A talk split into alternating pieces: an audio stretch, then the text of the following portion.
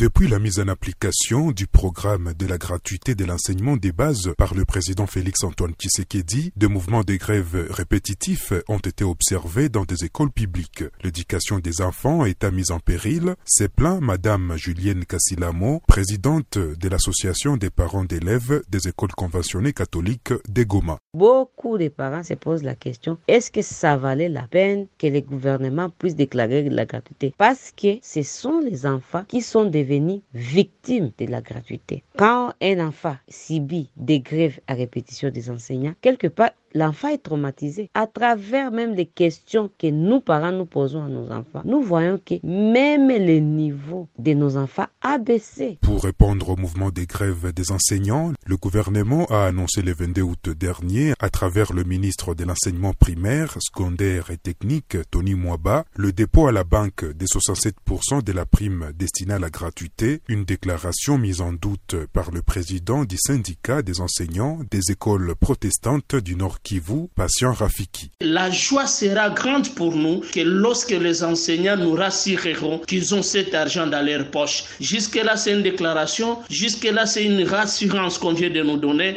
mais nous attendons le palpable dans la poche de l'enseignant. Mais d'emblée, nous disons merci d'avance parce que la vision commence à se concrétiser petit à petit pour rendre la gratuité effective. Le calendrier des activités scolaires prévoit l'ouverture pour le 5 septembre, mais des menaces de grève planent encore. Chama Voubaala Innocent est le représentant de la force syndicale nationale Fossinat dans le Nord Kivu. Les 67% de la prime de la gratuité est déjà dans des comptes au niveau des banques. Et donc nous osons croire que comme le gouvernement a fait le deuxième pas par rapport à la prime de la gratuité, nous ne pouvons pas laisser les enfants chômer parce que ça fait maintenant deux années qu'on est en train de commencer avec des grèves et là ça ne profite pas à nos enfants. C'est pour cette raison que nous pouvons appeler aux camarades enseignants de cette fois mettre de l'eau dans les vins et de rentrer à l'école en attendant le mois d'octobre pour que nous puissions voir la majoration là, de la compte du deuxième palier. Les deux dernières années à Goma, beaucoup de parents ont jugé bon de faire inscrire leurs enfants dans des écoles privées où ils paieront eux-mêmes les frais, craignant des ratés dans les écoles publiques